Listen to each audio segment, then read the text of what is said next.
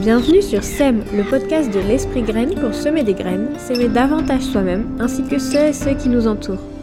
Salut, je suis Julie, la fondatrice de l'Esprit Graine.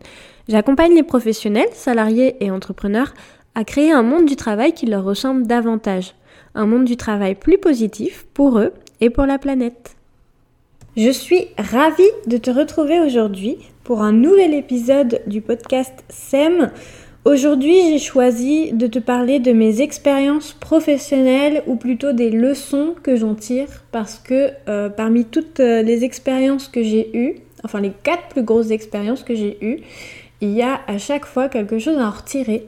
Et, euh, et aujourd'hui, avec le recul que j'ai et les connaissances que j'ai sur le monde du travail, eh ben, ça me permet d'y voir aussi un peu plus clair sur ce que moi j'ai accepté à certaines périodes de ma vie et que peut-être à ce moment-là, je n'aurais pas dû accepter.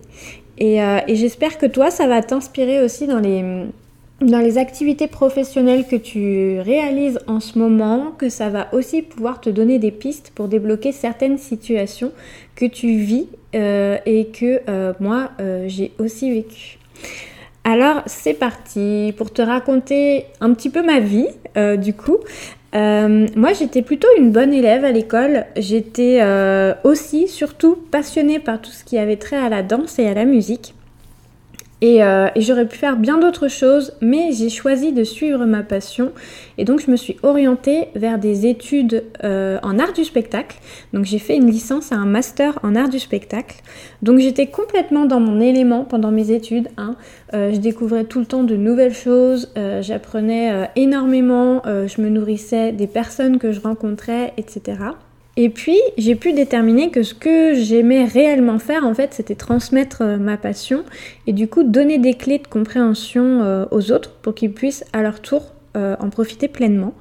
Donc, ce que j'ai fait, c'est que j'ai cherché forcément des expériences de travail dans ce domaine, dans le domaine culturel, et euh, j'ai débuté par euh, ce qui avait euh, beaucoup de succès à l'époque, c'était les services civiques. On faisait beaucoup de pubs sur les services civiques.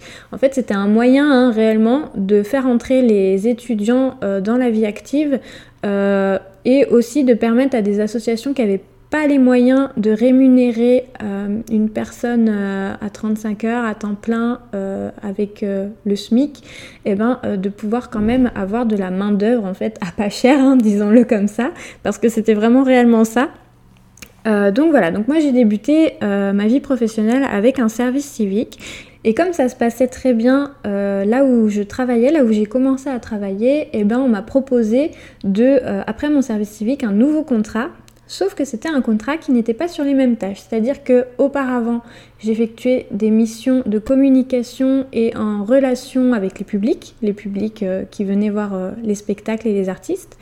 Et puis euh, là, on me proposait plutôt une mission administrative. Enfin, plutôt, même complètement administrative.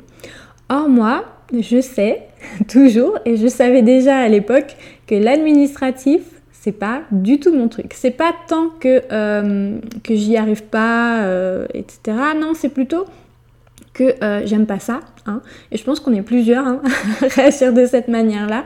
Donc c'est pas que j'y arrive pas, mais c'est vraiment que ça m'ennuie et que les chiffres, c'est vraiment pas mon truc.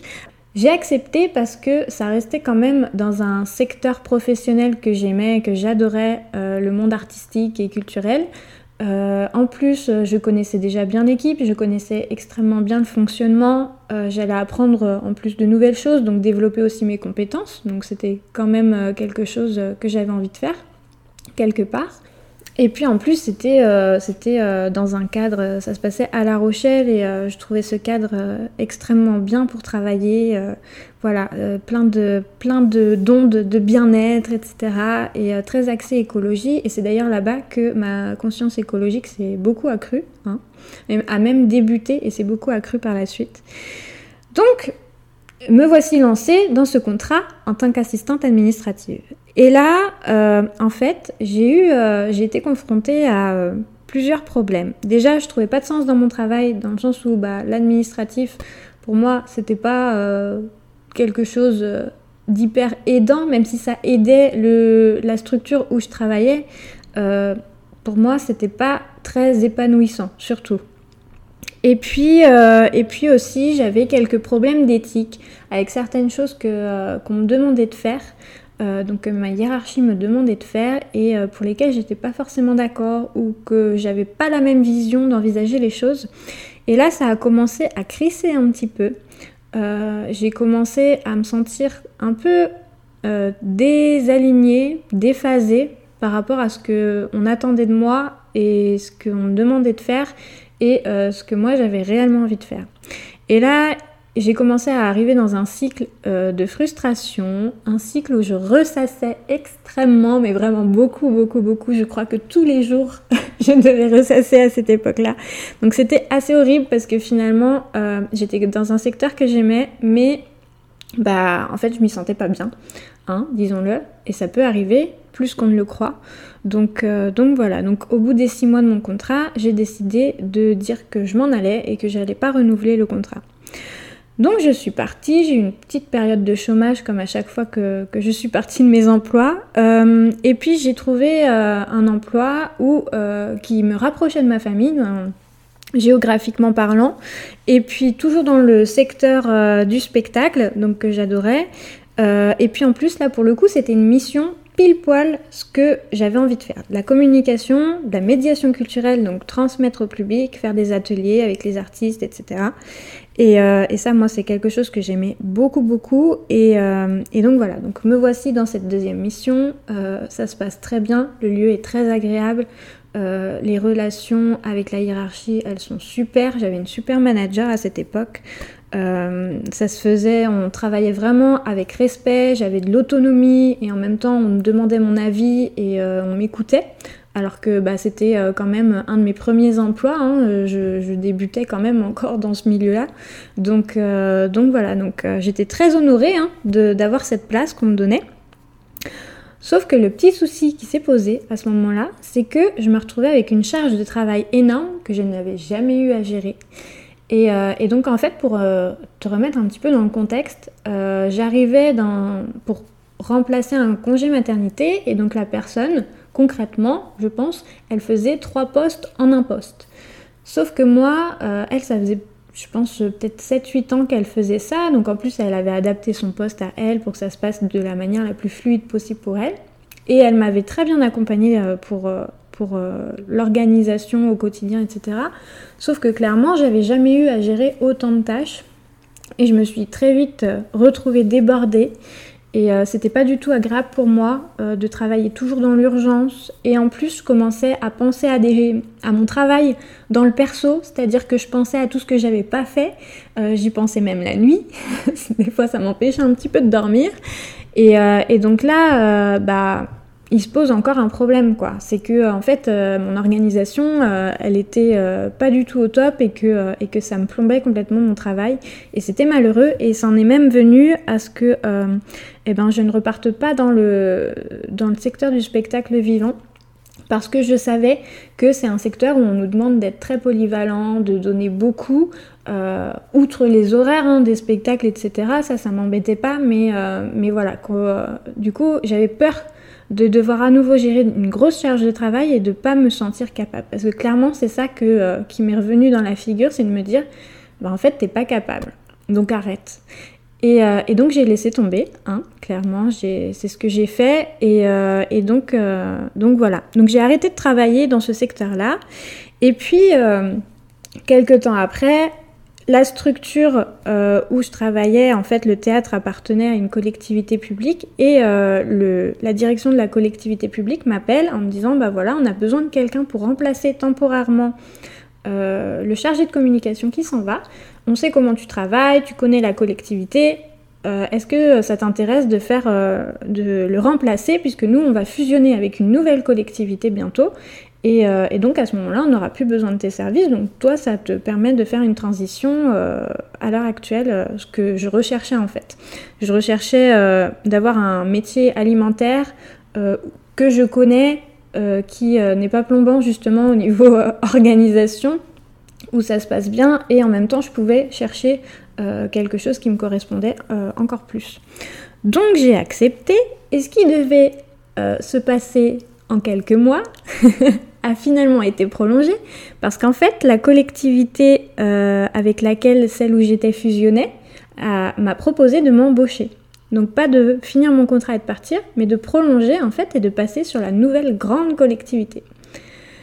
Et j'ai accepté. Le souci, euh, pourquoi euh, pourquoi il y a un souci à ce moment-là, c'est parce qu'en fait le métier que je fais, clairement, c'est pas dans le secteur que j'aime. Je travaillais dans le milieu institutionnel et moi, tout ce qui a trait à la politique, en vrai, c'est pas quelque chose. Alors, c'est intéressant de savoir comment ça se passe, etc. Mais c'est pas euh, là où j'avais envie d'évoluer euh, et de grandir professionnellement parlant. Donc, le souci qui s'est posé, c'est qu'en fait, j'ai accepté un poste en sachant que c'était pas ce que je voulais faire dans la vie.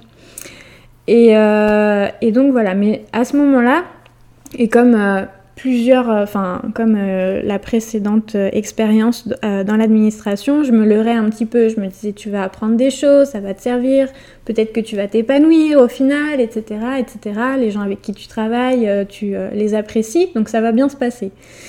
Je me posais pas trop la question en fait de savoir si vraiment je le faisais pour moi ou si je le faisais pour les autres. Et, et donc là, bah, en fait, ça a été pire parce que je me suis retrouvée dans une collectivité petite, à taille humaine, où euh, je connaissais toutes les personnes, où il y avait un esprit vraiment de convivialité très développé, même je dirais presque familial, à une collectivité beaucoup plus grosse où euh, bah, tu devenais presque un numéro. Alors évidemment, euh, pas auprès de tout le monde, hein. il y a les collègues que tu vois régulièrement, ça se passe bien, mais, tu sens quand même que ton poids il compte moins, ton, tu es moins écouté, que tu vas pouvoir moins proposer, etc. Euh, et, ça, pour moi, c'était difficile parce que moi, j'ai une valeur, par exemple, familiale très, très, très, développée. Donc, j'aime beaucoup évoluer dans un esprit euh, familial. Sauf que je ne le savais pas forcément à l'époque. J'avais pas forcément mis le doigt dessus. Et, euh, là, bah, déjà, j'évoluais dans un poste que j'avais pas forcément envie de faire, enfin, dans lequel j'avais pas forcément envie de de grandir professionnellement et en plus euh, je perdais cet aspect euh, qui est très important dans mes valeurs et, euh, donc de proximité et tout ça. Et j'avais plus en plus le, contact avec les publics que moi j'adorais dans mes précédents emplois. et donc voilà. Donc j'ai perdu peu à peu les choses que j'aimais. Et puis, bon, bah, forcément, le Covid, euh, la, période du Covid n'a pas aidé parce que s'il y avait des problèmes d'organisation dans les structures et dans les entreprises, eh ben, on est d'accord que quand même le Covid et le télétravail ont fait ressortir ces problèmes d'organisation de, et de structuration. Et, euh, et, ça pouvait être mal vécu hein, de, par les employés. Et moi, j'ai pas très bien vécu euh, cette période-là. Il fallait garder le petit à la maison, gérer avec euh, le papa, euh, du coup, qui était aussi en télétravail pour qu'on n'ait pas les réunions en même temps, etc. Donc euh, c'était assez prenant en termes d'énergie. Et on n'était pas accompagné là-dessus, hein, il faut le dire quand même. même si tout le monde faisait en sorte à l'époque que ça se passe le mieux possible, bah, malheureusement, ça a été un peu dur quand même. Et puis, et puis en parallèle, il faut le rappeler, que euh, j'ai aussi, euh, j'avais aussi développé, commencé à développer à La Rochelle des valeurs écologiques très très fortes. J'avais commencé, euh, enfin j'avais commencé, je m'étais beaucoup renseignée sur les enjeux écologiques, j'avais beaucoup lu, j'avais commencé à rencontrer des personnes dans des associations, à regarder plein de documentaires, etc. Donc peu à peu, j'ai eu de plus en plus de mal en fait à être confrontée à des choses qui pour moi pouvaient être facilement changées d'un point de vue euh, éco-responsable euh, et, en fait accepter que euh, de continuer à faire avec des pratiques qui n'étaient ni éthiques ni éco-responsables. Et dans mon travail, clairement, c'était ça. Hein. dans le travail que je faisais à cette époque-là, on prônait certaines choses, mais on n'allait pas au bout de tout ça. Et moi, mon tort, je pense, à l'époque, la situation dans laquelle euh, sont beaucoup de salariés, c'est qu'on a envie d'agir, on a envie de sensibiliser, on a envie de développer des prises de conscience chez nos collègues. Et, euh, et en fait, on n'ose pas parce qu'on se dit qu'on va les embêter, qu'on va être le, l'écolo relou de service, à faire la morale, etc. Et on n'a pas envie d'avoir cette image-là, c'est normal. Et, euh, et donc, voilà. Donc en fait, j'ai un peu aussi renié ces valeurs-là qui étaient, cette valeur-là qui était de plus en plus forte pour moi. Et euh, d'où l'esprit graine, hein, après coup. Et, euh, et du coup, euh, et ben comme je me retrouvais pas non plus dans cette valeur-là, bah c'était compliqué de venir au travail. Donc peu à peu, j'ai quand même perdu le sens de mon travail. Je me suis beaucoup posé la question sur qu'est-ce que tu apportes aux gens, euh, est-ce que c'est vraiment utile par rapport à ce que toi tu as envie d'apporter. Et, euh, et, donc voilà. Ce qui m'a mené euh, fin 2020, début 2021, à repenser ma vie professionnelle et pas que, hein, à repenser ma vie dans son ensemble même je pense, et, à me rendre compte en février 2021 que, et à le dire hein, à haute voix à quelqu'un, je ne sais, je ne me reconnais pas, je, ne sais pas ce que je fais là en fait. Je ne sais pas comment je suis arrivée là, mais je sens que c'est pas du tout ma place. Et, et donc voilà, donc j'ai quitté mon travail un mois plus tard, en mars 2021, et puis, puis j'ai commencé à lancer l'esprit graine bah, peu après. Voilà, maintenant que je t'ai raconté un petit peu ma vie, que tu euh, en sais un petit peu plus sur mes expériences pro, parce que le but c'est pas, euh, c'est pas de te raconter toute ma vie, c'est vraiment d'en tirer des enseignements. Et les enseignements que j'en retire aujourd'hui, déjà la première chose c'est euh, n'accepte pas un poste pour faire plaisir aux autres. Parce que dans leurs yeux, tu vois, tu, tu vois la valeur en fait que eux veulent te donner. C'est-à-dire, ils ont été contents de travailler avec toi, donc ils ont envie de retravailler avec toi. Euh, et, toi, en fait, si tu vois que t'es pas complètement aligné avec ce qu'on te propose, bah vraiment accepte les postes pour toi. Et là, je parle à l'ancienne Julie, mais peut-être que je te parle aussi. Euh, accepte les postes pour toi et pas pour les autres, pour faire plaisir aux autres ou pour avoir une bonne image auprès d'eux et du coup te sentir valorisé de cette manière-là. En fait, ta, ta valeur, il faut pas qu'elle vienne dans le regard des autres. Il faut pas qu'elle vienne de ce que tu perçois dans le regard des autres. Ta valeur, tu dois la connaître. Et, euh, c'est toi qui te la donne, tu vois. C'est toi qui te, qui te valide, c'est toi qui, euh, qui te dit, qui sait dans quoi tu es fort, et t'as pas besoin que les autres viennent te voir et te disent, bah oui, je te confirme. non, j'ai pas besoin de ta confirmation, je le sais déjà. Donc, donc voilà, ça c'est la première chose, je pense. la deuxième chose, c'est, et j'en ai parlé pas mal, c'est tout ce qui a trait aux valeurs aux valeurs que tu portes depuis tout petit, aux valeurs que tu as développées en grandissant, euh, aux valeurs aussi que tu as développées euh, au fil de tes expériences. Et, euh, ça, c'est important de se pencher dessus, je pense, régulièrement, parce que ça te permet aussi de, pointer du doigt tes limites. C'est-à-dire que si ma valeur, c'est le respect, tu vois, le respect en général, eh ben, si dans mon travail, il n'y a pas de respect pour les gens, on se moque euh, de certaines personnes, etc. Eh ben chez moi, ça va, il va y avoir un souci en fait. Je vais le sentir intérieurement. Je vais me dire il y a un problème. Moi, je suis pas complètement euh, d'accord avec ce qui se passe et ça me pose un vrai problème parce que ça vient en contradiction avec ma valeur. Ça, les gens, ils peuvent pas le savoir autour de moi. Eux ont pas forcément les mêmes valeurs. Et après, euh, il y a tout un, tout un cheminement qui appartient à chacun. Mais, euh, mais voilà, c'est important d'être clair avec soi-même, avec ses propres valeurs et du coup les limites qu'on met à ce qui se passe autour de nous en fonction de ça.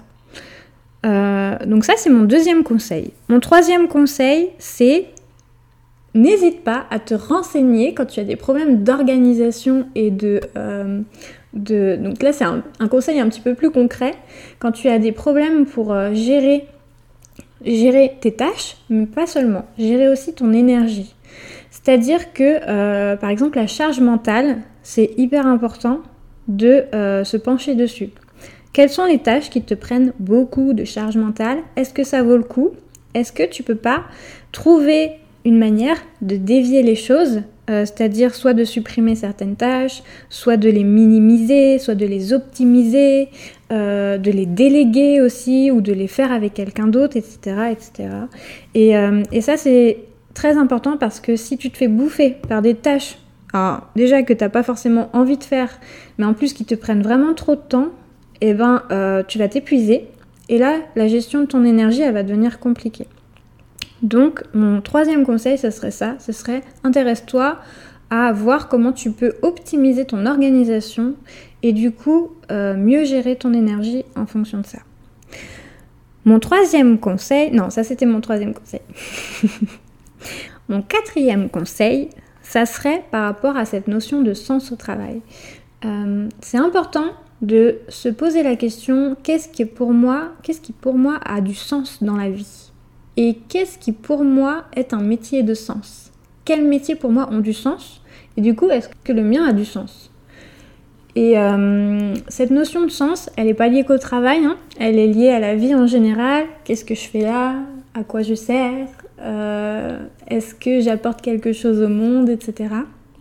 Et sinon, bah, à quoi ça sert d'être ici?